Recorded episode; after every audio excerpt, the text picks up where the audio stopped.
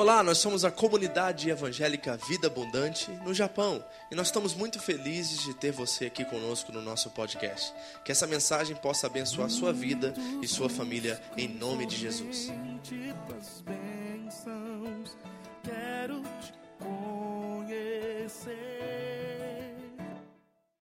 Amém. Vamos lá?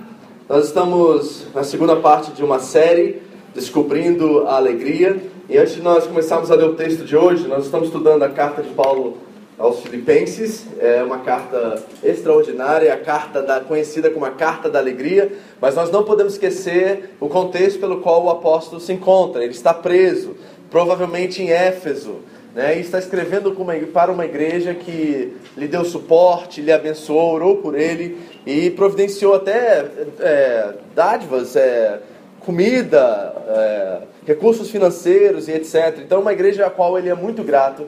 Isso gera uma profunda alegria no coração dele, porque eles são cooperadores com ele no Evangelho. Amém? E eu gostaria de, antes de entrarmos no texto, vamos simplesmente relembrar nossos cinco princípios que são a base para essa, essa série que nós estamos fazendo na carta de Paulo aos Filipenses. E nós estamos falando sobre essa descoberta que a alegria não é algo que você constrói, não é algo que você fabrica, não é algo que você faz acontecer, é algo que você descobre no caminho. Na sua jornada de fé, na sua caminhada cristã, você vai descobrindo uma alegria que ela é de fato indestrutível. A alegria que Deus nos dá, ela não está condicionada às circunstâncias da nossa vida. Ela é indestrutível, imperfurável, nada pode contra ela. Ela está além das circunstâncias da nossa vida.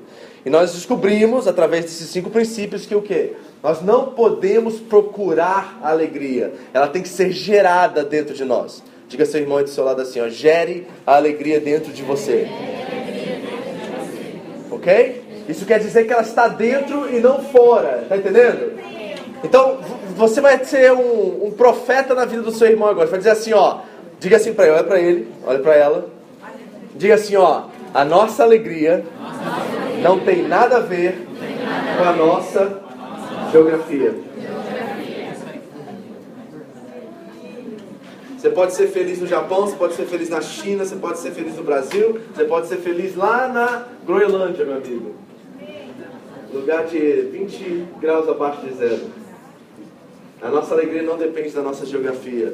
Eu já conheço pessoas que saíram daqui felizes da vida, convictas de quem são, né? Resolvidas em si mesmas e vão viver tão felizes em outras áreas, vivendo num nível de condição é, financeira menor do que aqui, e continuam felizes. E conheço pessoas que eram tristes aqui, amarguradas, depressivas aqui, e foram para o Brasil ganhando mais dinheiro lá e ficaram piores. Então não está condicionado à nossa geografia. É um estado de ser, tá entendendo? Amém? Então você precisa gerar essa alegria. Outra coisa, a alegria não pode ser um objetivo de vida. Meu objetivo é ser feliz. Você vai viver miseravelmente.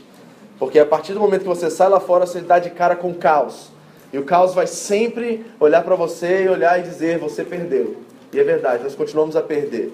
Mas graças a Deus, pelo nosso Senhor e Salvador Jesus Cristo, um dia tudo isso vai dar um jeito vai estar tudo resolvido, Jesus está voltando e nós vamos alegrar de ver um novo céu e uma nova terra onde todas as coisas são restauradas. Amém? Essa é a sua esperança? Essa é a minha.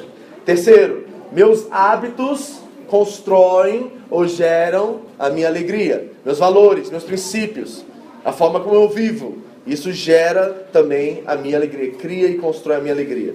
Quarto, a alegria baseada em circunstâncias, ela é temporária. Amém? Mas a alegria construída sobre bons hábitos, bons valores, bons princípios é duradoura. Você já entendeu isso? Certo? Se você viver baseado nas circunstâncias, você vai viver infeliz. Porque hoje está tudo bem, a conta está em dia, as contas estão em dia, a saúde está bem, a conta bancária está tá suficiente, mas pode ser que amanhã tudo muda. O mundo muda em segundos, na é verdade, hoje em dia. Hoje está tudo bem, amanhã pode acontecer qualquer coisa aí fora e tirar tudo do eixo, principalmente na questão econômica no mundo hoje. A questão econômica no mundo hoje é muito frágil, certo? Se alguma coisa acontece nos Estados Unidos, afeta o mundo todo, todo mundo perde. Então, todos estão unidos nesse propósito, não deixar nenhum país ir à falência, né? Por quê? Porque cada um está afetando o outro. Essa é a realidade global dos nossos dias. Então, se nós basearmos as nossas, a nossa alegria nas circunstâncias, provavelmente nós vamos viver infelizes. Não faça isso. alegria construída sobre bons hábitos, bons valores e seus princípios é duradoura. E outra coisa é que os bons hábitos são tão viciantes quanto os maus hábitos, ok? Quando você começa a viver esses bons hábitos, eles se tornam viciantes, se torna verdadeiramente uma forma de se viver. E aí você consegue construir sobre eles e as coisas se tornam verdadeiramente mais fáceis para você, porque você começa a dar valor àquilo que realmente tem valor. A chave da vida é dar valor àquilo que realmente tem valor. Quando você deposita valor em coisas que não têm valor, você se perde, porque você começa a correr atrás do prejuízo. Isso é terrível, isso destrói a sua alegria. Mas a alegria em Deus, ela é de fato indestrutível. Amém? Vamos à segunda parte então do nosso texto, lá na carta de Paulo aos Filipenses. Filipenses capítulo 1, nós vamos ler hoje do 12 até o 19. Nós lemos semana passada e trabalhamos o texto do 1 a 11. E hoje eu queria ir até o 26, mas não deu, tem muito conteúdo aqui nesse, nesse meio do capítulo 1 aqui. Então nós vamos fazer só alguns versículos hoje, do 12 ao 19, mas eu tenho certeza que tem muita coisa aqui para aprendermos e aplicarmos hoje na nossa vida. Está aí contigo? Carta de Paulo aos Filipenses, capítulo 1, do 12 ao 19. Acharam? Acompanhe a leitura aí na sua tradição comigo, ok? Diz assim a palavra de Deus. E quero, irmãos, que saibais que as coisas que me aconteceram contribuíram para o maior avanço do Evangelho, de maneira que as minhas cadeias em Cristo se tornaram conhecidas de toda a guarda pretoriana e de todos os demais. Muitos dos irmãos do Senhor, tomando ânimo com as minhas cadeias, ousam falar a palavra mais confiadamente, sem temor. Verdade é que também alguns pregam a Cristo por inveja e porfia, mas outros de boa mente. Estes por amor, sabendo que foi posto para a defesa do Evangelho. Aqueles, contudo, anunciam a Cristo por contenda, não sinceramente, julgando suscitar aflição às minhas cadeias. Mas que importa? Contanto que Cristo, de qualquer modo, seja anunciado, ou por pretexto ou de verdade, nisto me regozijo. Sim, e me regozijarei, pois sei que isto que me resultará em libertação ou salvação pela vossa súplica, pelas vossas orações, pelo socorro do Espírito de Jesus Cristo. Está assim na sua Bíblia? Amém? Glória a Deus. Bom, tem muitas coisas que nós podemos aprender aqui. Mas deixa eu só ler mais uma vez esse texto na mensagem, porque é, essa linguagem contemporânea faz mais sentido para nós. E acredito que tem algumas coisas que talvez você não tenha entendido na linguagem mais antiga, que na contemporânea vai brilhar aí na sua consciência. Preste atenção, mais uma vez aí. Agora só ouça. Amigos, capítulo, capítulo 1, versículo 12. Quero relatar a vocês que a minha prisão teve o efeito contrário ao pretendido. Em vez de ser oprimida, a mensagem prosperou.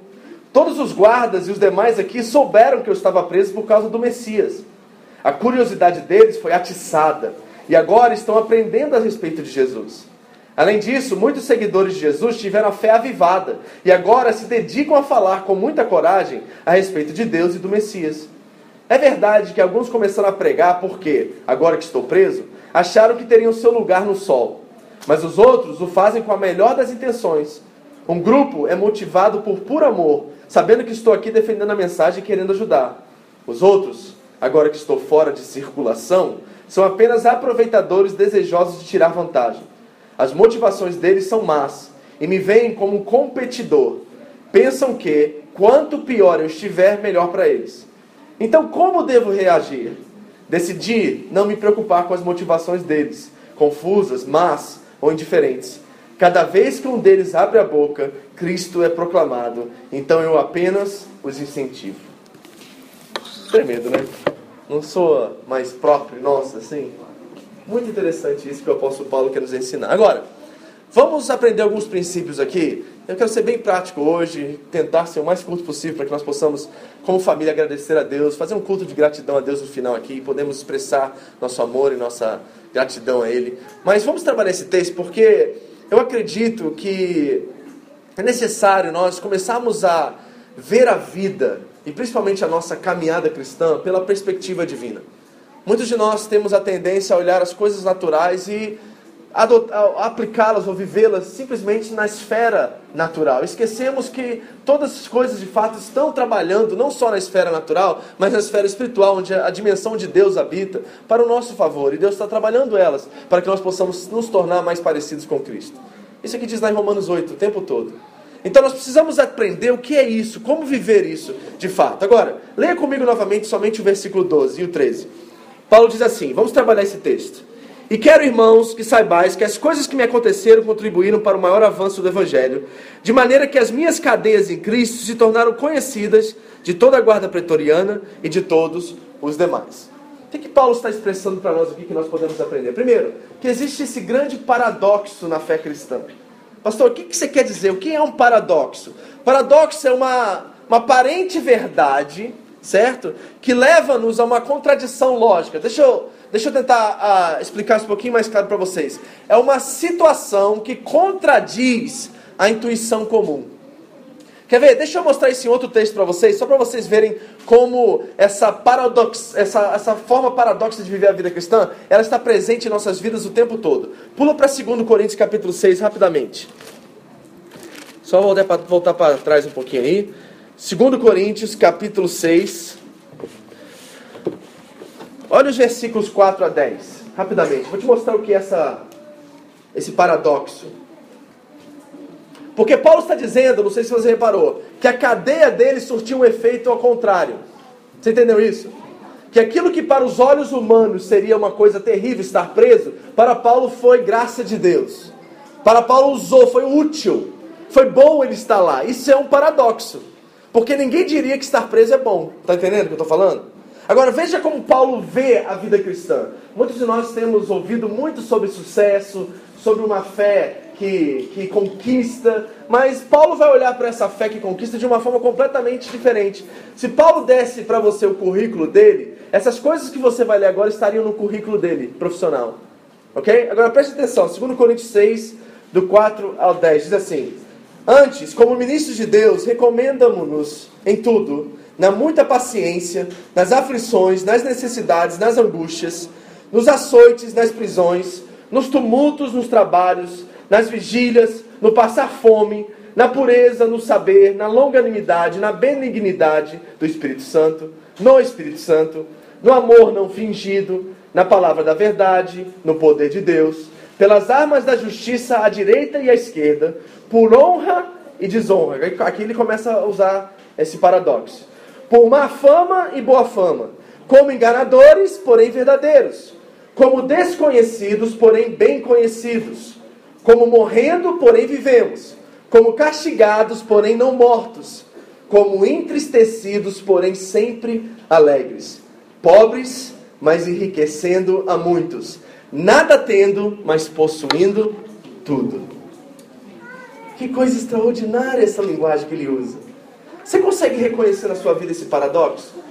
Que há momentos na sua vida qual você deveria estar profundamente triste, mas algo dentro de você so, tra, traduz e, e produz uma alegria que mantém você de pé nas coisas mais difíceis da sua vida. Esse é o paradoxo da vida cristã. E sabe o que isso sinaliza para nós? Que esse mundo não é o nosso mundo. É isso que esse paradoxo quer fazer o tempo todo. Ele quer, ele quer é, nos mostrar que esse mundo que nós vivemos aqui agora não é o nosso mundo. Quanto mais triste você fica aqui embaixo, mais vontade de estar lá em cima você deseja estar. Não é verdade isso? Quanto mais aflição, mais desejo de outro mundo, mais desejo de mais, mais desejo de uma nova vida, mais desejo de um mundo onde não há morte, onde não há sofrimento. Sabe o que Paulo está dizendo aqui para nós, no versículo 12 e 13? Que essa situação e eu posso aplicar isso na sua vida em qualquer situação que você esteja passando agora, ok? Preste atenção.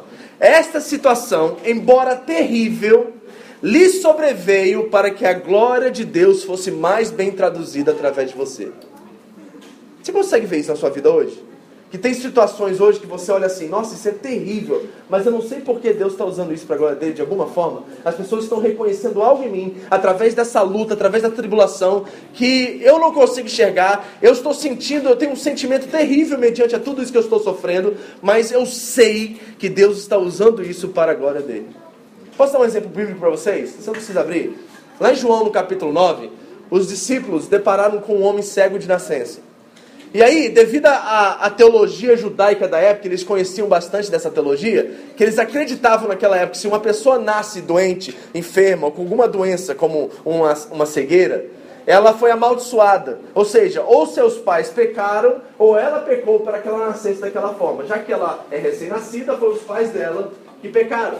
Então os discípulos olharam para Jesus, olhando para o cego de nascença, e perguntaram: Senhor Jesus, quem foi que pecou? Ela ou seus pais para que ela nascesse assim? E a resposta de Jesus é extraordinária. Porque Jesus vai olhar nos olhos daqueles discípulos e provavelmente mediante aquele homem e dizer assim: nem ele pecou e nem seus pais pecaram. Tudo isso aconteceu para que a obra de Deus fosse feita na vida deles. Tem coisas na sua vida que você reconhece hoje, olhando para trás, que você sofreu bastante, mas você pode hoje reconhecer que foi obra de Deus na sua vida? Que foi para a glória de Deus na sua vida? Quem é que reconhece isso? Levanta a mão. Todo mundo, né, gente? Esse é o paradoxo da fé cristã. A gente não consegue entender algumas coisas que nos acontecem, mas elas são de fato para a glória de Deus. E aquele que tem o Espírito geme mediante essas circunstâncias de uma forma diferente. Eu já preguei sobre isso aqui. Se você tem o Espírito Santo, você não geme da mesma forma que as pessoas que não têm o Espírito Santo gemem. Porque elas gemem pela situação em si. Mas nós gememos porque sabemos que Deus está trabalhando através de cada uma dessas situações. Não é verdade isso? É ou não é? Graças a Deus por isso. Você pode dar graças a Deus por isso? Graças a Deus. Agora, qual é outra coisa que Paulo está nos ensinando aqui? Que nós precisamos olhar cada problema e cada situação pela perspectiva divina. Deixa eu mostrar algo para vocês que é extraordinário. Se você não sabe, Paulo era um prisioneiro muito importante naquela época, ok? Ele era um dos líderes judeus, dos judeus. Ele era uma pessoa que realmente tinha um certo privilégio e as pessoas olharam para ele de uma forma mais especial. E Paulo estava preso. E se você não sabe como era a cadeira daquela, daquele tempo, eu já falei na última mensagem sobre isso, eles ficavam acorrentados 24 horas a um soldado romano, da guarda pretoriana. A guarda pretoriana eram soldados de elite especiais que ficaram, ficavam na casa de César. César ficava em Roma, ele era né, Deus sobre Roma, era o imperador romano. Mas nessas colônias, como em Filipos, ele tinha casas onde, quando ele visitava as colônias, ele ficava. Isso acontece até os dias de hoje. Estou assistindo um seriado no Netflix muito interessante sobre a coroa inglesa. E conta a história da rainha Elizabeth desde o início até o fim. E você pode ver que de vez em quando ela viaja para a Jamaica, as Bahamas, que eram países, é, colônias inglesas, e ela sempre tem uma casa que era reservada para ela para ela ficar nesses lugares. E assim acontecia também no primeiro século. Então, na guarda pretoriana eram soldados especiais que quando o imperador fosse visitar essas colônias, eles guardavam a, a casa imperial, ou o castelo imperial ali da região. E Paulo ficava preso 24 horas a um soldado dessa guarda. E eles faziam naquela época turnos de quatro em quatro horas dos soldados. Então um ficava acorrentado quatro horas, depois outro substituía e outro substituía. E já que a legião, né, mais de milhões, milhares de soldados haviam, todo dia Paulo tinha uma pessoa diferente, ou na verdade né? três pessoas, quatro pessoas, cinco pessoas diferentes, né? É, aprisionado, acorrentado a ele. Aí Paulo olha para isso e pode olhar para isso e dizer assim: ó, isso aqui é o fim do mundo, olha o que está acontecendo comigo. Ele poderia dizer para Deus e reclamar, com, assim, ser justo na sua reclamação, dizer assim, Senhor, eu estou pregando o Evangelho, eu abandonei todos os meus costumes judaicos, eu deixei tudo de lado por causa do Senhor, e olha onde que eu vim terminar, Deus. Eu estou numa prisão, não estou sendo sustentado porque as pessoas têm que vir trazer comida para mim, vestimentas para mim porque eu não tenho aqui na prisão. É provavelmente uma caverna, um subterrâneo em algum lugar, um lugar terrível. E ainda tem um soldado de 4, 4 horas preso por 24 horas aos meus pés. Senhor, o que está acontecendo? Que, onde que eu pequei? Talvez seria a pergunta de Paulo. Mas Paulo não diz isso. Ele vai dizer assim: olha, durante todo esse tempo, ele ficou preso dois anos nessa, nessa, nessa cadeia aqui. Ele disse assim, ó, toda a guarda pretoriana ouviu acerca do evangelho enquanto eu estive preso. Eu fiz a conta, sabe quantos soldados são? 4.358. Em dois anos. Num turno de 4 4 horas, Paulo pregou para 4.300 soldados. E ele disse que toda a guarda pretoriana ouviu o evangelho durante a sua cadeia. Quantos de nós ficaríamos só chorando e reclamando da vida dentro de uma cadeia e não usando as oportunidades? Então você fala assim, ai pastor, a situação aí é ímpar, né? É, mas muitos de nós estamos chorando hoje diante das situações tão banais da nossa vida. E nós não usamos essas situações banais para anunciar o Evangelho como, com a ousadia e com a coragem que o apóstolo Paulo usou. O que eu quero dizer com isso? Por que esse exemplo, pastor? Uma coisa só e eu quero que você guarde isso. A sua reação, mediante as situações da sua vida, gritam mais alto do que as suas palavras. Hello? Tem alguém me ouvindo aí? As suas reações, mediante as situações da sua vida, gritam mais alto do que as suas palavras. É isso que está acontecendo aqui. Os soldados estavam esperando um homem caído, um homem amargurado, um homem triste, mas eles viam um homem animado, feliz, porque ele sabia que aquela cadeia que prendia os seus pés não era o fim, que ele estava mais livre conhecendo a Cristo do que preso, ou do que servindo ao Deus desconhecido que ele não conhecia antes. Então, o que, que Paulo está nos ensinando aqui? Primeira coisa, quando nós temos reações que honram a Deus, isso testemunha para os não crentes. Está ouvindo isso? Eu quero perguntar a você uma coisa: já deixou alguém boquiaberto? Quantos sermões? Já deixou alguém boquiaberto? Paradoxalmente boquiaberto? O que você quer dizer com isso, pastor? Quer dizer assim, ó, quando o patrão vem, desce além em você, você reage em paz, abaixa a cabeça e fala assim, sim, senhor. E ele fala assim, nunca vi um brasileiro fazer isso na minha vida. Ou então um piti e vai embora para casa correndo, mas eu nunca vi alguém dizer, suma sem, me perdoe, viu, não vou fazer de novo, mesmo que você esteja sem culpa na situação. Aquela reação pode mudar completamente a vida de uma pessoa. É isso que estava acontecendo com Paulo naquela prisão.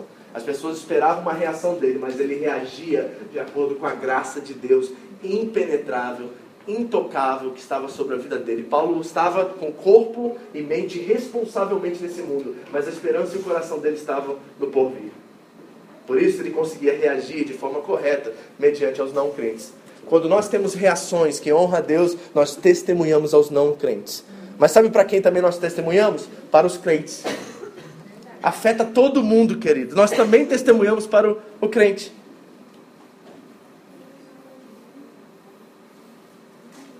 Essa quarta-feira foi, foi feriado, né, escolar, e nós fomos à tardezinha para o shopping com as meninas. E quatro mulheres, acho que foi mais uma, tinha mais uma, né? Então, cinco mulheres no carro, não era isso, pastor? Cinco mulheres. E você sabe como bom marido, né? Eu vou participar. Imagina meu, minha luta comigo mesmo, né? Imagina Deus me santificando através da HM. Né? Deus me santifica na Gap, gente, de uma forma assim, na, na HM, ali é lugar de santificação, né? E aí a pastora falou assim, ó, vou entrar aqui, que é né, Black Friday, então essas coisas assim, vou entrar aqui nessa loja. Aí falou assim, ó, tem um Starbucks em frente à loja, vou sentar aqui, tomar um café e vou ficar de boa, tudo bem? Aí eu tava esperando assim, ó, mais 10, 15 minutos ali de boa, tranquilo, certo? Tô sentado, peguei, comecei a fazer, um, tava lendo uma coisa no meu iPhone, fazendo, brincando algumas coisas, tava fazendo, gastando tempo. E de repente passou um irmão de uma igreja conhecida lá de Nagoya, que eu não tinha visto há muito tempo, muito querido, uma pessoa que tem assim, um amigo mesmo, sabe, que a gente conhece, só que a gente quase não se vê. E ele brincando comigo falou assim, ó, oh, tá sozinho aí? E ele falou assim, eu saí de casa, não tinha nada para fazer em casa, vim para cá. Aí eu falei assim, senta aí, cara. Bom, aquela conversa demorou uma hora e meia. E sabe o que eu descobri? Que aquele irmão querido, amado, pessoa que realmente nós gostamos demais dele, gente boa demais, ele acabou de perder a família dele. A história é mais ou menos assim. Um dia a mulher acordou e disse, não te quero mais, pegou a filha e foi embora do Brasil. Sabe isso, crente dentro da igreja, trabalhando louvor, gente assim, sabe, dentro da igreja? Gente assim, parece que você olha assim pela aparência, crente, na igreja ames. Isso aconteceu com ele. E ele sentou comigo por uma hora e meia e começou a testemunhar como que ele não permitiu que aquela situação é, apagasse ele ou diminuísse o compromisso dele com Deus. Ele, era, ele é líder de célula na igreja dele e falou assim, pastor, eu lembro um dia que eu cheguei naquela célula, logo depois que ela foi embora, e eu subi aquele elevador e eu estava em pranto, chorando, Deus, me dá graça para fazer essa célula, porque eu não tenho condições nenhuma para fazer isso. O que, que eu vou testemunhar deles, para eles, se a minha família acabou de ir embora e eu perdi a minha família? O que, que eu vou falar para eles? Ele disse que o Espírito Santo falou com ele no, no elevador, antes dele sair e tocar a campainha daquela pessoa com qual eles faziam a casa, faziam a célula. Ele disse assim, minha graça te basta, eu estou contigo. E ele disse que ele sentou naquela célula, ele misturou palavras, as pessoas foram abençoadas, tinha uns três ou quatro visitantes naquele dia, todos eles decidiram continuar na célula, todos eles aceitaram Jesus naquela noite, e ele saiu de lá realmente completamente agraciado diante de uma situação terrível na sua vida. Ele não diminuiu a intensidade porque a, a chama da fogueira aumentou na sua vida. Você está entendendo?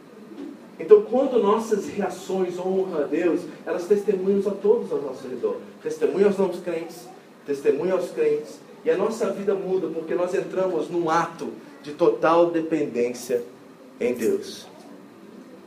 Comece a olhar as coisas pela perspectiva divina. Olhe para o pessoal só, diga assim para ela, o que está acontecendo na sua vida hoje não é por acaso. Deus está no controle. Amém? Você crê nisso? Ou você está dizendo isso da boca para fora? Ou será que você disse assim, isso e disse assim, ah, porque ele não sabe o que está acontecendo na minha vida? É pior que isso aqui que o Paulo está sentindo? É, alguém aqui está preso, acorrentado, com fome, doente. Tem alguém aqui assim? Eu acho que vocês estão muito bem, né? Vai chegar em casa hoje, no frio de 4 graus, vai ter um ar-condicionadinho para ligar, né? Tá todo mundo na bênção, não tá? Amém. Pois é, queridos. E se nós na bênção não conseguimos reagir corretamente e honrar a Deus, imagina quando as coisas ficarem piores para nós. Nós precisamos começar a olhar as coisas pela perspectiva divina. Amém? Bom, próxima coisa, vamos lá. Versículo 15. Volta lá para Filipenses, você saiu.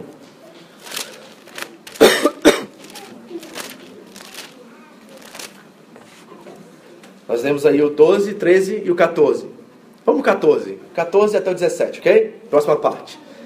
Muitos dos irmãos no Senhor, tomando ânimo com as minhas cadeias, ousam falar a palavra mais confiadamente, sem temor.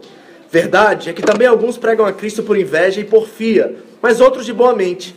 Estes por amor, sabendo que foi posto para a defesa do Evangelho. Aqueles, contudo, anunciam a Cristo por contenda, não sinceramente julgando suscitar aflição às minhas cadeias. O que, é que Paulo quer nos ensinar aqui? Esse aqui é o ponto, talvez, principal da mensagem de hoje. Eu quero que você guarde isso, que é o seguinte: não permita que outros tenham controle das suas atitudes. Você ouviu o que eu falei? Não permita que outras pessoas tenham controle das suas atitudes. É isso que Paulo está ensinando aqui. E Paulo nos revela aqui que existem quatro tipos de, quatro tipos de pessoas trazendo aflições para eles. Três são ruins e uma são boas. Ok? E eu quero dizer para vocês que dentro da, da humanidade, eu ia falar igreja, mas não é só na igreja, a gente encontra isso no trabalho, a gente encontra isso nas amizades, a gente encontra isso em todo lugar que há ser humano, esses quatro tipos de pessoas, essas quatro classes de pessoas existem. Então eu quero mostrar para vocês esses quatro tipos de pessoas, porque eu não quero de forma alguma que essas pessoas controlem as suas reações perante elas. Você está entendendo qual é a ideia aqui? Porque eu não, não estou dizendo, eu estou dizendo uma coisa muito específica. O que eu quero dizer é o seguinte: não permita que ninguém controle a sua forma de reagir ao que elas estão fazendo a você. Ok? Está entendendo essa chave aí? Porque isso é muito importante. Então vamos ver essas quatro pessoas que o Paulo está dizendo aqui. Primeiro deles, os críticos. Conhece essas pessoas no, seu, no meio aí? Conhece? Nas amizades, na igreja, no trabalho, em todos os lugares onde seres humanos habitam. Existem críticos ou não existem? E como é que os críticos roubam a nossa alegria? Quando a intenção deles é destruir e não construir. Eu sou fã de crítico, gente. Eu gosto de gente crítica ao meu redor. Mas eu gosto de gente crítica que tem crítica construtiva e que quer me ver melhor do que eu sou hoje. Qualquer pessoa que vem até mim com críticas destrutivas, eu não dou ouvidos. Sabe por quê? Porque a crítica pode ser boa, mas se ela não tem uma solução àquilo que ela está criticando, a crítica não vale a pena meus ouvidos.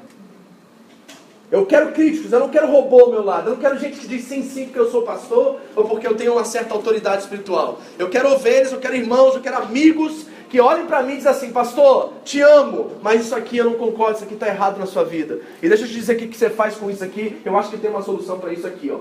Mas eu já ouvi muita gente chegando e falando assim, pastor, não gosto disso na igreja, isso aqui está errado. Eu falo assim, é meu irmão, e qual é a solução que você tem? Não, ainda não encontrei. Mas desculpe, então quando você encontrar, você volta. Porque até você encontrar essa solução, porque se Deus te mostrou, aquilo se tornou agora o seu ministério. Se você está vendo alguma coisa errada, eu digo para vocês aqui que estão trabalhando nessa igreja. Se você está vendo alguma coisa que você não gosta, está errado, encontre uma solução e seja o instrumento de Deus para trazer a mudança que é necessária naquele lugar. Está entendendo? Aqui não é quartel-general, querido. Não tem um líder espiritual que fica batendo, você fica batendo continência e eu fico mandando ordens desse púlpito. Aqui é igreja. Nós somos irmãos. Diante de Deus nós somos iguais. Há funções diferentes nesse corpo, mas todos nós somos um aqui. Então todos nós somos chamados para fazer a diferença e edificar esse corpo como um só corpo. E quando você encontrar alguma coisa que está fora desse eixo, você precisa ser o agente de transformação, porque Deus chamou e Deus deu a visão a você daquilo que precisa ser mudado.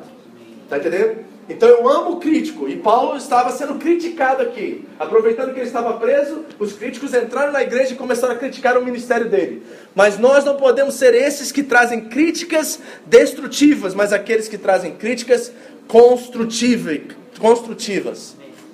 Críticos autênticos, amém. Críticos hipócritas, anata. Amaldiçoa. Não quero crítico hipócrita. Eu quero gente autêntica, que reconhece o seu valor no corpo e está disposta a fazer a diferença para mudar. Se você tiver tempo, eu não tenho hoje, leia o capítulo 6 do livro de Neemias. Neemias começou a restaurar o muro de Jerusalém e três críticos apareceram para que ele parasse de construir aquele muro. E diante daquela oportunidade, daqueles críticos vierem, vamos conversar, desce do seu trabalho, para de trabalhar, para de reconstruir o muro.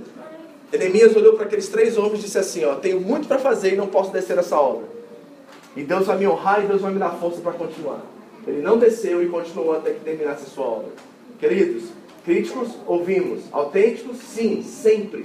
Mas jamais permita com que um crítico venha destruir aquilo que Deus está construindo na sua vida. Amém? Então, cuidado com os críticos, porque eles têm a tendência, quando são destrutivos, a roubar a nossa alegria. Segundo tipo de pessoa, os rivais. Como é que os rivais roubam a nossa alegria? Quando tudo é feito no espírito de competição e não de companheirismo e serviço. Conhece rivais? Infelizmente, dentro da igreja tem muita gente que está competindo uma com a outra. Isso precisa acabar urgentemente, porque o reino de Deus é de todos. E nós fomos todos chamados e colocados aqui nesse corpo como Deus quis. Foi Deus que quis colocar você aqui. E você não é melhor do que ninguém, nem pior do que ninguém. Todos nós estamos numa longa jornada, nos santificando, sendo transformados todos os dias. E todos nós temos grandes virtudes e todos nós temos grandes defeitos.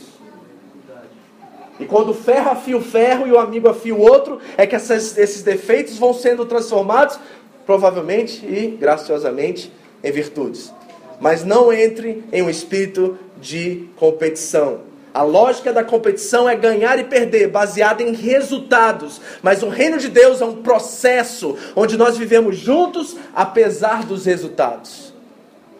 Está entendendo? O reino de Deus não é um reino de ganhar e perder, é um reino de viver, é um reino do processo. Quanto tempo vai demorar? Não sei, pastor. Meu casamento está assim. Quanto tempo para me viver em paz? Eu não sei, mas desfrute o processo dessa restauração, porque quando você olhar para trás, três, quatro, cinco anos ou duas semanas, você vai lembrar o que você viveu e não o que você ganhou ou perdeu. É o processo da caminhada que vale. O discípulo de Jesus está interessado no, no processo e não nos resultados. Está entendendo? Não é onde ele chegou, é como ele chegou. Está entendendo? Amados, Jesus teve 12, 12 discípulos e todos os 12 traíram ele, mas ele cumpriu a sua missão. Porque ele não estava preocupado com o resultado, ele estava preocupado com aqueles 12 homens, porque aqueles 12 homens iam mudar o mundo um dia. E mudaram, não mudaram? Mudaram o mundo. Porque Jesus estava preocupado com cada um deles. E viveu o processo com cada um deles. Jesus sabia desde o início que Judas era ladrão? Sabia que Pedro ia negá-lo? Sabia que os 11 iam correr? Sabia, mas ele decidiu que o processo seria mais edificante e muito melhor para eles do que desistir e simplesmente confiar no resultado. Se você está se relacionando com alguém aqui nessa igreja e a única coisa que você espera é um resultado, esse relacionamento é fraco, frágil e superficial. Mas se você quer ser amigo de alguém aqui, verdadeiramente, você vai ter que viver grandes processos com eles. Lutas e perdas. Porque nós não estamos preocupados aquilo que eles estão ganhando, aquilo que eles estão perdendo, as conquistas ou as perdas. Nós estamos preocupados com o processo. E sabe o que eu quero? Que daqui a 20 anos, se Deus permitir que nós permanecemos aqui, eu quero olhar no seu rostinho e olhar para você e dizer assim: valeu a pena, chegamos aqui. Então, a competição mina isso. Está entendendo? Ok?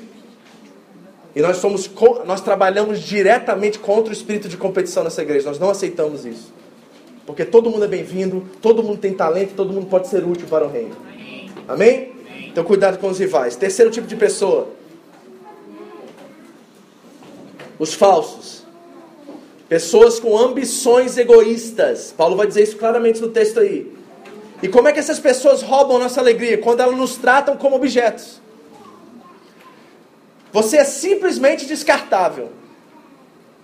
É isso que Paulo está dizendo sobre essas pessoas. Enquanto você serve ou me ajuda, você é meu irmão. Mas assim que você deixa de me servir ou ser complacente com o que eu estou vivendo, as ideias que eu tenho, você é ignorado.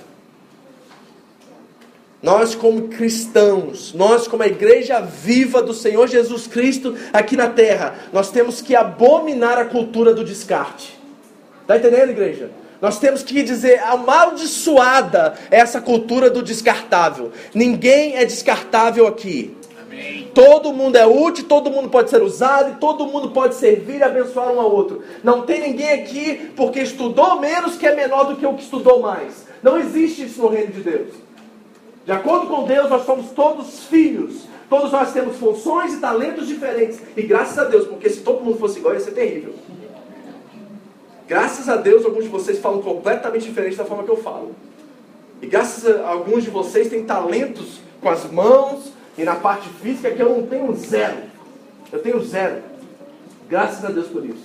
Porque nós podemos viver um complementarismo. Nós nos completamos, encontramos-nos com os nossos talentos. Então, quando a ambi- a ambição egoísta vem, ela destrói relacionamentos. Ela acaba com o amor e o serviço a dedicação e a voluntariedade. Nós não podemos permitir que pessoas com ambições egoístas penetrem no nosso meio e fazem com que pessoas se tornem objetos e descartáveis. Olha para o seu irmão bem nos olhos assim: você não é descartável, você é amado.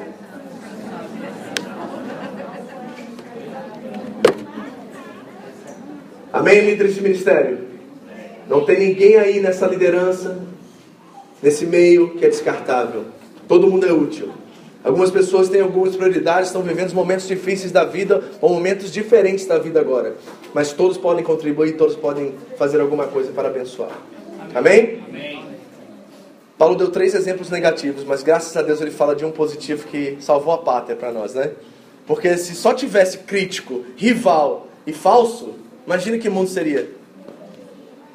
Não seria terrível você entrar aqui e ficar todo arisco o tempo todo? Será que alguém vai me dar uma rasteira? Será que alguém vai tomar meu lugar? A pessoa se entrar num lugar e experimentar isso. Imagina um ambiente de trabalho ao qual você pensa que você vai ser descartado o tempo todo. Não é terrível você viver sem essa segurança de que você tem trabalho até o final do mês e ninguém vai tomar seu lugar? Eu sei que alguns de vocês experimentam isso nas fábricas. Não é terrível viver assim, sem saber se você vai receber mês que vem? Sem saber se ele vai botar outro lugar porque você não está gerando a cota que você deveria gerar? Não é horrível viver assim? Pois é, imagine você viver isso lá fora, depois vir para a igreja e viver a mesma coisa dentro da igreja. Tem coisa pior do que isso? Mas graças a Deus pelos companheiros, porque Paulo diz assim que tem alguns que fazem de boa vontade, com bom coração, com boa atitude, estão interessadas em você e não em que você está fazendo, estão interessadas em quem você está se tornando. Você tem pessoas assim nessa igreja aqui que estão interessadas em você, que não estão se preocupando, não estão se preocupando com o que você faz ou deixa de fazer? Não é bom ter companheiro, parceiro, gente que caminha com a gente? Eles se alegram e se divirtam com as nossas conquistas, mas também estão lá chorando conosco nas nossas lutas e perdas. Não é bom ter gente que está lá na torcida e quer ver você conquistar e romper e fazer, mas na hora que a angústia vem e está do seu lado como irmão, está lá chorando com você, talvez ele não tenha nem ideia do que fazer, mas só a presença dele ou dela faz toda a diferença na sua vida. Você saber que tem alguém orando por você faz toda a diferença. Esses são os companheiros. Paulo agradece a Deus pelos companheiros. Sabe por quê, amados? Deixa eu dizer uma coisa para vocês que muitos de nós esquecemos na igreja contemporânea. Que a vida cristã e o centro da fé cristã não é o pão e nem o vinho, é a mesa. Nós concentramos no pão e no vinho, comer e beber, saciar a carência e a necessidade. Muitos de nós vamos à ceia, infelizmente nós não podemos fazer isso hoje por causa do local, né? Nós precisamos ceiar. E mês semana que vem vai dar também, porque nós estamos aqui. Mas duas semanas vamos fazer isso. Hoje era um dia especial para fazer isso, mas não deu. Mas muitos de nós, mediante a ceia, estamos preocupados com os elementos que estão ali. Estamos esquecendo que naquele dia que Jesus sentou com seus doze e ceiou pela primeira vez, estabeleceu aquilo como uma ordenança, ele estava à mesa com seus traidores, com aqueles que em minutos deixariam ele, abandonariam ele, outros o entregariam ao exército romano. Então Jesus estava diante da mesa, e a fé cristã é muito mais sobre a mesa, e que quer dizer coinonia, comunhão, parceria, companheirismo, do que os elementos em si, porque os elementos foi Cristo que nos deu, mas a comunhão, ah, Ele conquistou na cruz do Papai, nos reconciliando com Deus e nos reconciliando agora uns com os outros. Meu irmão, o centro da fé cristã é a mesa. E se você esquecer a mesa, você esquece a essência do Evangelho, que é reunir todas as pessoas de todas as tribos, raças, nações e línguas no Cordeiro e em Deus. O justo morreu pelos injustos, para nos levar a Deus. Todos. Naquele dia haverão raças, tribos, nações de todas as línguas, de todos os lugares, cantando e louvando ao Cordeiro. E nós sentaremos aonde naquele dia, querida? Na mesa do Cordeiro. A fé cristã é sobre mesa, é sobre relacionamento, é sobre companheirismo. E todos nós precisamos desse tipo de companheirismo. Agora, dois princípios importantes aqui. Eu estou indo para o fechamento, tá? Isso aqui é fundamental. Preste atenção. Não permita que o que as pessoas pensam ou falam ao seu respeito controle as suas atitudes para com elas. Ouviu isso? Vou repetir, tá? Não permita que o que as pessoas falam ou pensam ao seu respeito controle as suas atitudes para com elas. Volta para o texto, versículo 18 agora. Paulo diz assim: Eu quero ler algumas versões aqui, você pode me dizer se está um pouquinho diferente, eu quero ouvir o que está escrito na sua, tá? Porque eu vou te mostrar que provavelmente nós lemos errado o versículo 18. A minha diz assim, ó, na Thompson. Mas que importa? Contando que Cristo, de qualquer modo, seja anunciado, ou por pretexto ou de verdade. Nisto me regozijo, sim, e me regozijarei. O começo do versículo está como na sua Bíblia aí? Mas isso não importa. Mas isso não importa. O que mais? Hã? Mas que importa? Alguém tem alguma coisa bem diferente? Hã? Todavia. Alguém mais? Contanto. Ok? E agora, deixa eu, deixa eu generalizar aqui. Talvez eu esteja errado nisso, tá? Então dá um crédito para mim. Mas eu tenho uma certa noção, um, eu acho, vamos dizer assim, melhor dizendo, que quando nós lemos isso, nós estamos pensando naquela música lá da comunidade de Nilópolis, que cantava assim: Não importa o que vão pensar de mim.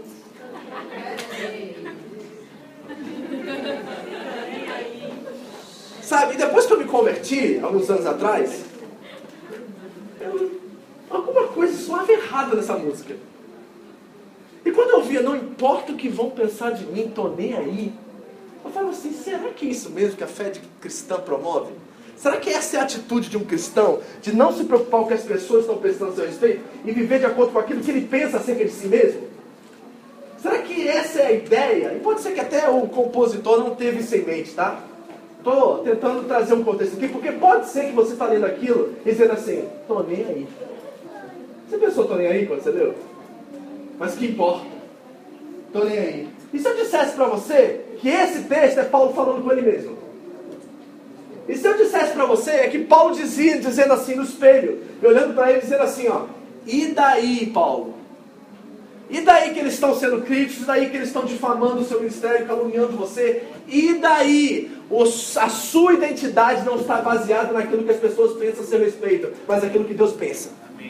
E daí se eles estão falando isso? Não importa, porque quem defende o Evangelho é Cristo. O seu papel é ser o melhor cristão, mais parecido com Cristo que você pode ser.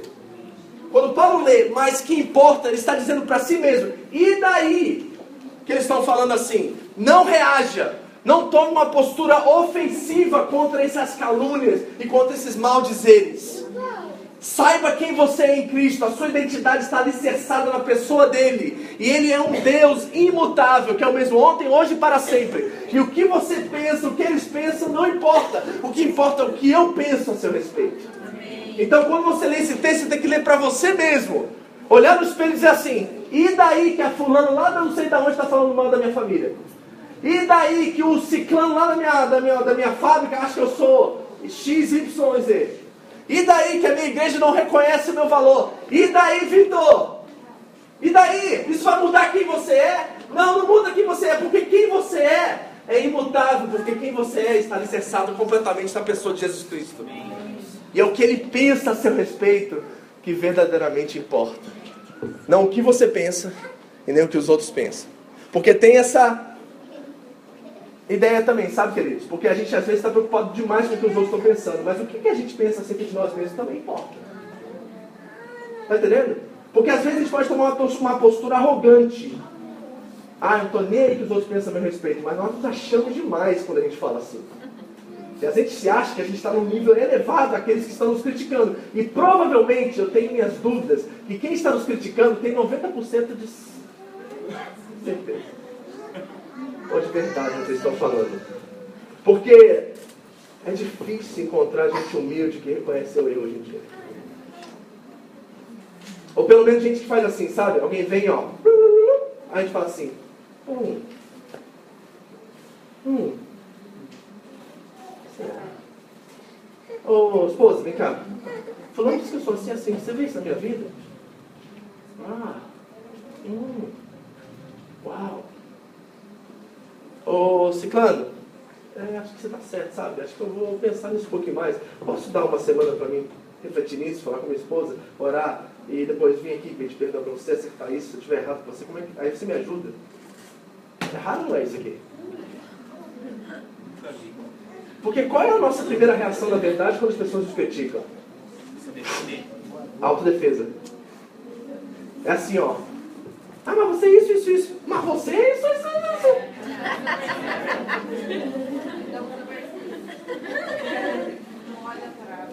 Meu irmão, você nunca leu Mateus 7? Não julgueis? Já, nesse contexto não, mas já, já li. Não é assim que a gente vive? Mas o que Paulo está dizendo assim, ó, e daí, não só para quem está falando, mas para ele também. E daí? Aquilo que é crítica construtiva, pega meu filho, aplica, muda, transforma, vive, porque isso honra a Deus. Mas aquilo que não é crítica construtiva, é destrutiva, você pega, joga de lado, joga fora e continua vivendo de acordo com aquilo que você sabe.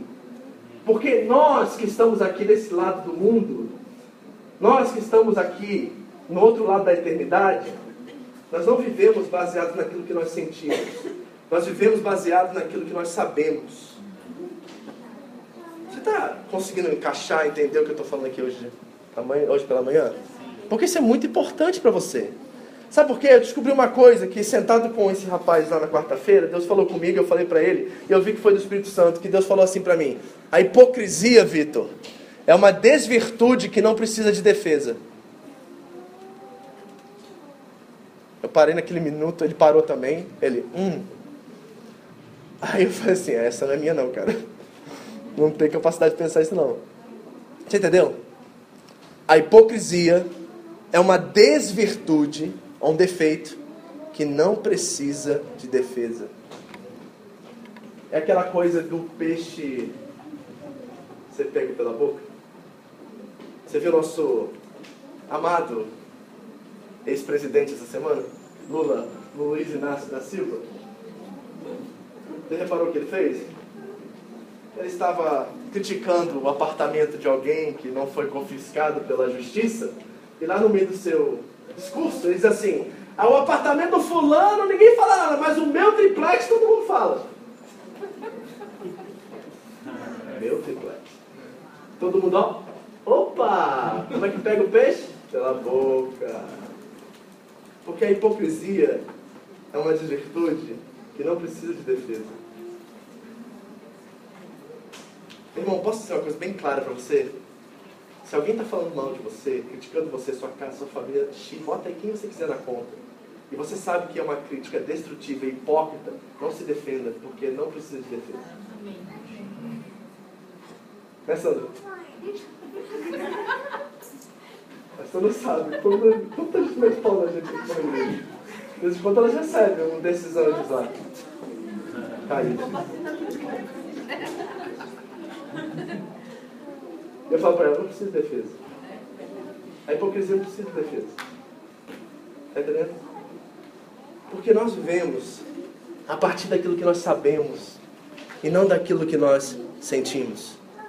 E sabe, deixa eu, deixa eu centralizar isso aqui, porque eu quero um ponto que seja lembrado aqui nessa manhã, que é o seguinte: não permita com que as pessoas controlem as suas atitudes para com elas. Deixa eu dar um exemplo para você, entender.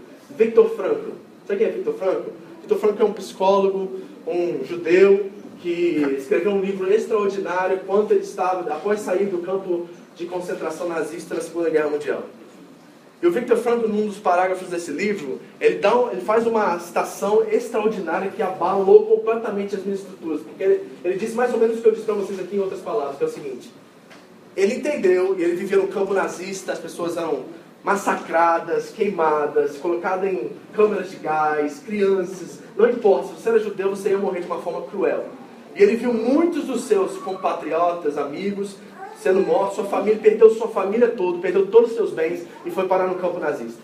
E ele disse que uma tarde, após várias pessoas que ele conhecia morrerem, ele estava nu no pátio de um desses campos nazistas, diante de um soldado nazista, e naquele momento ele entendeu uma coisa. Sabe o que ele entendeu? Presta atenção nisso aqui, que isso aqui é interessante. Ele disse assim, ó, naquele momento eu descobri uma coisa. Eu descobri que aqueles homens e aquele poder poderia tirar tudo de mim e tirar tudo que eu tenho, minha família, meus bens, mas uma coisa eles não poderiam controlar na minha vida, que é a minha reação para com eles. Gente, quando eu ouvi isso, meu queixo caiu e eu falei assim. Porque ele poderia trazer qualquer virtude, não pode roubar minha, o meu orgulho, não podem roubar minha nacionalidade como judeu, não podem roubar a minha espiritualidade, mas ele disse: eles não podem roubar a minha atitude para com eles, e a minha atitude é de amá-los mesmo assim. E sabe de uma coisa? Viktor Frankl sobreviveu ao campo nazista. E ele diz em seu livro que muitos morreram por causa da desesperança, ou pela falta de ter algum sentido na vida além do que eles estavam vivendo naquele momento. Ele prevaleceu porque a esperança dele estava em outro, estava além daquele campo nazista. E ele decidiu que a única coisa que aqueles homens não poderiam controlar era a reação dele para com eles. Meu amigo, isso é para você hoje, está entendendo? Porque muitos de nós queremos nos defender e queremos reagir a algumas situações que estão acontecendo na nossa vida, mas Deus está te dizendo hoje pela manhã. Quem controla as suas atitudes mediante o que as pessoas fazem com você é você. Não permita com que ninguém assuma o controle da sua reação mediante o que as pessoas estão fazendo contigo. E onde nós ancoramos essa verdade, pastor? Na cruz, é claro. Porque a cruz é um fato para nós. O Deus, Criador do universo, desceu, se humilhou, se transformou e se fez homem. E, e, abriu mão de todo o seu poder para numa cruz morrer, para nos dar poder para reagir de uma forma correta, mediante as situações mais complexas da nossa vida. E tudo isso está ancorado no saber que de fato ele ressuscitou. E se ele ressuscitou, está tudo resolvido. E nós não precisamos mais temer a nossa reputação. Não precisamos viver inseguros e preocupados com a economia mundial, com os tsunamis e furacões e terremotos. A nossa segurança está alicerçada e ancorada naquele Deus que criou os céus e a terra e todo o universo, e enviou seu Filho para morrer numa cruz por nós e ressuscitar ao terceiro dia para nos dar vida e vida abundante. Ninguém pode roubar isso de nós. Essa alegria é indestrutível. Mas nós precisamos ancorar a nossa esperança naquilo que nós sabemos. Veja o versículo 19, rapidamente eu vou terminar aqui. Olha o que Paulo diz. Quais são as primeiras duas palavrinhas aí? Pois. Como é que está no seu? 19? Primeiras duas palavrinhas. Pois. Pois. Qual é o verbo aí? É o verbo saber? É isso mesmo? Não é pois acho? Não? Pois sinto? Tá assim? Pois? Diga sei. Tem outro texto, em 2 Timóteo 1, 10 a 12, que é extraordinário, porque Paulo vai dizer assim, ó. E ele tornou a morte inoperante. Escuta, escuta, escuta, escuta, presta atenção aqui em mim. 2 Timóteo 1, 10 a 12. E ele tornou a morte inoperante, e trouxe luz à vida e a, a imortalidade pelo Evangelho. Aí ele diz assim: ó, deste Evangelho fui constituído pregador, apóstolo e mestre. E por esta causa eu sofro, presta atenção no que ele diz. E por esta causa, esse evangelho a qual eu sou pregador, apóstolo e mestre, eu sofro, mas não me envergonho. Aí ele termina assim, ó. Olha onde ele está, ele vai ancorar tudo isso, presta atenção. Vou voltar, tá? Você tem que entender onde que ele está ancorando. É como se ele estivesse fincando essas verdades em cima dessa verdade que ele vai dizer aqui no último, na última parte do versículo. Então volta aqui. Ele tornou inoperante a morte. A morte não tem poder sobre nós, você sabe disso, né? Acabou, viu, gente? A gente não precisa ficar choramingando aí que a gente vai morrer um dia. Já acabou isso aí. Essa realidade não existe para nós. Né? É uma transição. Esse é um tempo, um período. Mas há uma transição que acontecerá. Onde nós estaremos com Deus para sempre. Amém? Então ele tornou inoperante a morte. A morte já não tem mais poder sobre nós que estamos em Cristo Jesus. Pois agora não há mais condenação sobre aqueles que estão em Cristo Jesus. Amém? Então ele tornou inoperante a morte e trouxe luz à vida e a imortalidade pelo Evangelho. Entendeu essas três coisas?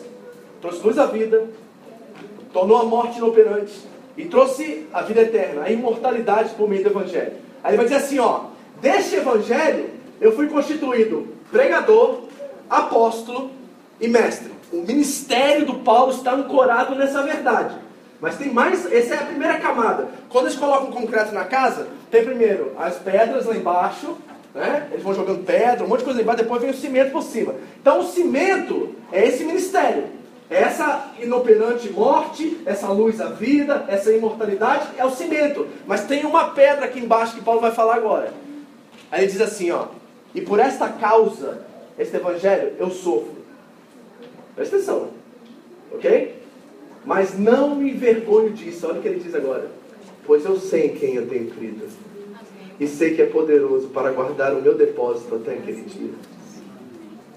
Eu sei em quem eu tenho crido. E sei que é poderoso para guardar o meu depósito até aquele dia. Está vendo as pedras? As pedras é a convicção em quem Paulo tem crido. E é nessas pedras que nós alicerçamos as nossas fé, nossa fé, nossas convicções. Para que quando as críticas, as pessoas querem controlar nossas reações, nós implantamos nossos pés embaixo desse concreto e não permitimos com que elas controlem as nossas reações ao que elas, ao que elas estão fazendo. Pois eu sei, diz o Paulo no versículo 19, o quê? Pois eu sei que isto me resultará em libertação pela vossa súplica e pelo socorro do Espírito de Jesus Cristo. Última reflexão e a gente ora. Pare e pense por um segundo.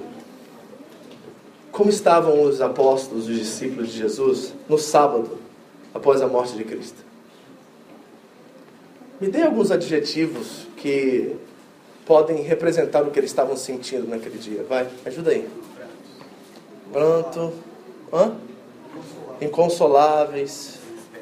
Desesperados. Como é que era o sábado, hein? Você já, a- Bíblia não fala muito sobre o que aconteceu com eles naquele sábado.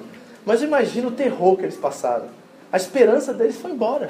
Acabou. Três anos eles viram milagres, coisas extraordinárias. Jesus ressuscitando mortos. Jesus dizendo que era o Filho de Deus. Mas aquele sentimento que sobreveio eles no sábado era maior do que aquilo que eles sabiam. Você está conseguindo entender isso? Porque, deixa, sabe que eu, eu fui pesquisar isso, gente? Sabe o que eu descobri? Só no Evangelho de Mateus existem sete citações de Jesus, eu acho que seis, são diretamente Jesus e uma de um anjo, dizendo assim: Eu vou morrer, mas eu vou ressuscitar no terceiro dia. Sete vezes. E nós não vamos brincar de numerologia aqui, mas esse número 7 tem uma certa importância na Bíblia, né? É um número que reflete perfeição. Então, sete vezes nós vemos citações de Jesus dizendo diretamente para esses homens que ele morreria e que ele iria ressuscitar no terceiro dia. Agora, se esses homens vivessem pelaquilo que eles criam, como o apóstolo Paulo está dizendo saber, no sábado deveria ser sábado de quê? Ansiedade. É ou não é? Volta a fita. Aplicação para você agora. Se você soubesse o que iria acontecer daqui a um ano na sua vida, e você pudesse ver, porque Cristo prometeu para você promessa. Diz assim: o plano que, os planos que eu tenho para você são planos de paz. Ok?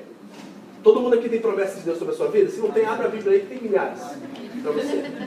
Então você passou, nunca ninguém profetizou sobre mim. Tem 66 livros profetizando sobre você. Pode abrir qualquer um você vai achar. Ok? Agora, você sabendo tudo isso, desses 66 livros que são a revelação de Deus, como é que você vive hoje? Ansioso ou com medo? Temeroso ou na expectativa de algo grande acontecer, porque a ressurreição dos mortos já está tudo resolvido e Jesus vai voltar um dia e vai dar tudo certo entre nós. Agora, para a fita aqui. Sabadão, os homens lá no terror, espantados, assustados, temerosos. Mas sete vezes eles ouviram na boca do Jesus: Eu vou morrer, tá ouvindo? Mas eu vou ressuscitar no terceiro dia. Era dia de ansiedade. Era dia de dizer assim: Ó, tô demorando, hein? Mais um dia. Tomé, não vai longe não, que daqui a pouco como volta. Fica aqui, não desaparece, daqui a pouco come e volta. Fica aqui. Gente, eu ficaria assim, ó, eu não saio desse lugar, pega comida, pega tudo, que a gente vai plantar os pés aqui, porque domingo alguém vai aparecer aqui para nos ver. Mas diz a palavra de Deus que todos eles temeram. Sabe por que eles temeram? Porque eles acreditavam naquilo que eles sentiam, não naquilo que eles viam. Mas o terceiro dia, ele apareceu para as mulheres, e as mulheres foram dizer para eles: Olha, nós vimos o Senhor. Não é nada, mulher, você está doido? Está vendo a aparição, a alucinação? Ele apareceu para nós. E de repente, todos eles estavam reunidos, exceto um. Jesus apareceu entre eles. E aquilo que eles sentiam foi embora. Aquilo que eles pensavam foi embora. Aquilo que eles achavam foi embora. E tudo que aconteceu a partir daquele momento, que culminou no Pentecostes e transformou em algo que nós estamos experimentando até hoje, foi o conhecer a Deus e saber que Cristo de fato ressuscitou. Você sabe disso? Meu irmão, você sabe que tem horas que o pastor sai de um culto como esse e fala assim: Nossa, eu consegui passar, mas hoje eu passei. Hoje eu passei. O recado está dado, tá, Senhor? Tudo certo. Tá tudo, o recado está dado. A pergunta que eu tenho para você é o seguinte: você vai continuar vivendo a partir daquilo que você sente? Ou você vai continuar vivendo a partir daquilo que você sabe? Porque o Paulo diz assim: Pois eu sei em quem eu tenho crido, sei que é poderoso para guardar o meu depósito até aquele dia. Esse é o Deus que eu confio. E eu sei que isso também aqui, que está acontecendo comigo aqui, resultará na minha libertação. Eu vou sair dessa cadeia, eu sei disso, porque eu tenho muito a fazer ainda. Mas enquanto eu estou aqui, eu estou feliz, porque dentro da prisão, ninguém tem controle sobre mim. Eu tenho controle sobre a minha reação mediante as pessoas. Está entendendo? Está na hora de crescer, igreja. Está na hora de amadurecer aqui dentro, sabe? Que a gente ainda é um pouquinho infantil em algumas coisas. E a gente quer, fica querendo se defender de coisas absurdas e banais que só trazem mais constrangimento para a nossa vida. Então está na hora da gente, sabe, pular uns 10 anos de maturidade aí e começar a dizer assim, ó, estão falando mal da minha pessoa? É verdadeiro? Muda. É verdadeiro? Muda. Seja homem, seja mulher. Verdadeiro, autêntico. Muda. Se não é, a minha atitude para com essa pessoa não muda, porque ela não vai ter o poder de controlar o que eu sinto por ela. E a Bíblia diz muito claramente que nós devemos pagar o mal com o bem. Pagar o mal com o bem. Então eu sei em quem eu tenho crido e sei que é poderoso para manter o meu depósito, para guardar o meu depósito até aquele dia. E o que eu estou ouvindo, estão dizendo que deixam de dizer, não importa, porque eu sei o que Deus pensa a meu respeito, mas eu vivo de forma responsável aqui. Porque eu sei que também o que eu sinto e que eu sou traduz para outras pessoas. Você crê nisso? Eu creio. Eu creio. Eu creio. Minha família é fruto disso. Porque a gente não permite que qualquer coisinha banal abale nossa paz e o amor que nós vivemos na nossa casa e nos nossos relacionamentos. Nós amadurecemos, queridos. Porque não era sempre assim. Mas um dia caiu a ficha e a gente creu. E a gente soube. E quando a gente soube, a gente vive. E quando vive, tem fruto. Amém? Vamos ficar de pé.